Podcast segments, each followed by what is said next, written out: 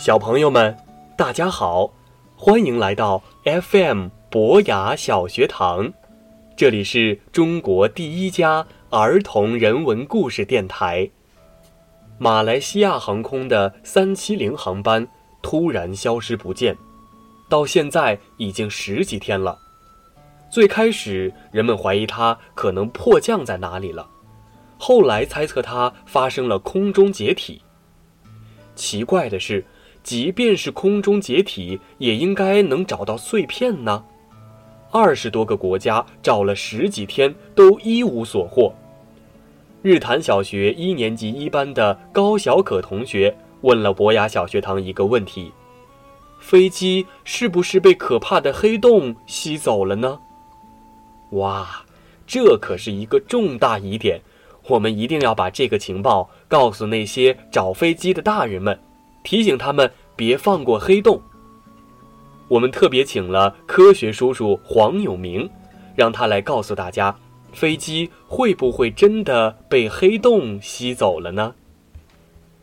提起黑洞啊，人们就会认为它是一个怪物，能够把一切东西都吸进去，就好像是宇宙中的一个大型吸尘器。但其实，黑洞并不是真的会吸东西。它就像是水里的一个漩涡，你必须离漩涡足够近，才会被它带走。漩涡并不会把远处的东西吸过来，黑洞也是这样。举个例子来说，如果一个恒星质量是太阳的八倍以上，那么当它死亡之后，就可能会形成黑洞。小朋友们可能要问了，什么是质量呢？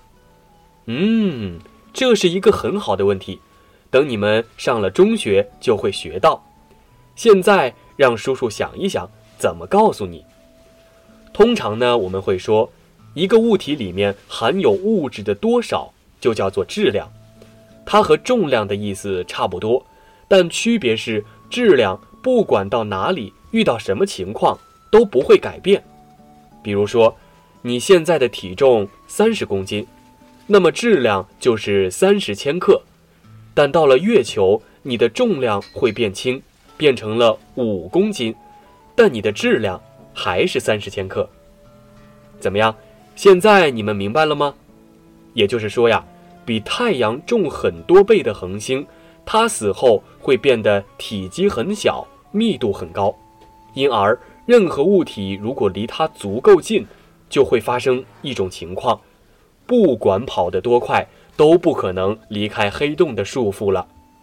就好像地球上的火箭，如果想要飞到太空上，它必须达到一个最低的速度，这个速度呢叫做逃逸速度。黑洞的逃逸速度啊比光速还高，因而是连光都没办法从黑洞里面逃出来的。小朋友们，你们看过超人的漫画吗？那个毁灭了超人出生地克里普顿星的，就是一颗质量很大的恒星，它就是那种有可能演化成黑洞的恒星。我们的太阳呢，不会演化成黑洞，太阳系里也没有任何天体能够形成黑洞。那些能够形成黑洞的恒星，都离我们很远很远，它们也都有自己固定的轨道。就像太阳一样，围绕银河系的中心运行。如果把银河系比作一座城市的话，我们的太阳系就是位于郊区的。所以，就像前面所说的那样，只要我们离黑洞足够远，就完全不必担心。实际上呀，我们离银河系的中心真的是太远太远了。所以你们看，黑洞是很厉害。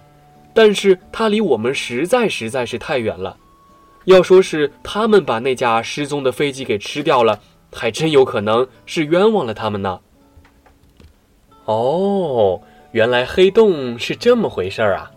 怎么样，你们还有什么问题吗？留言给我们就好了。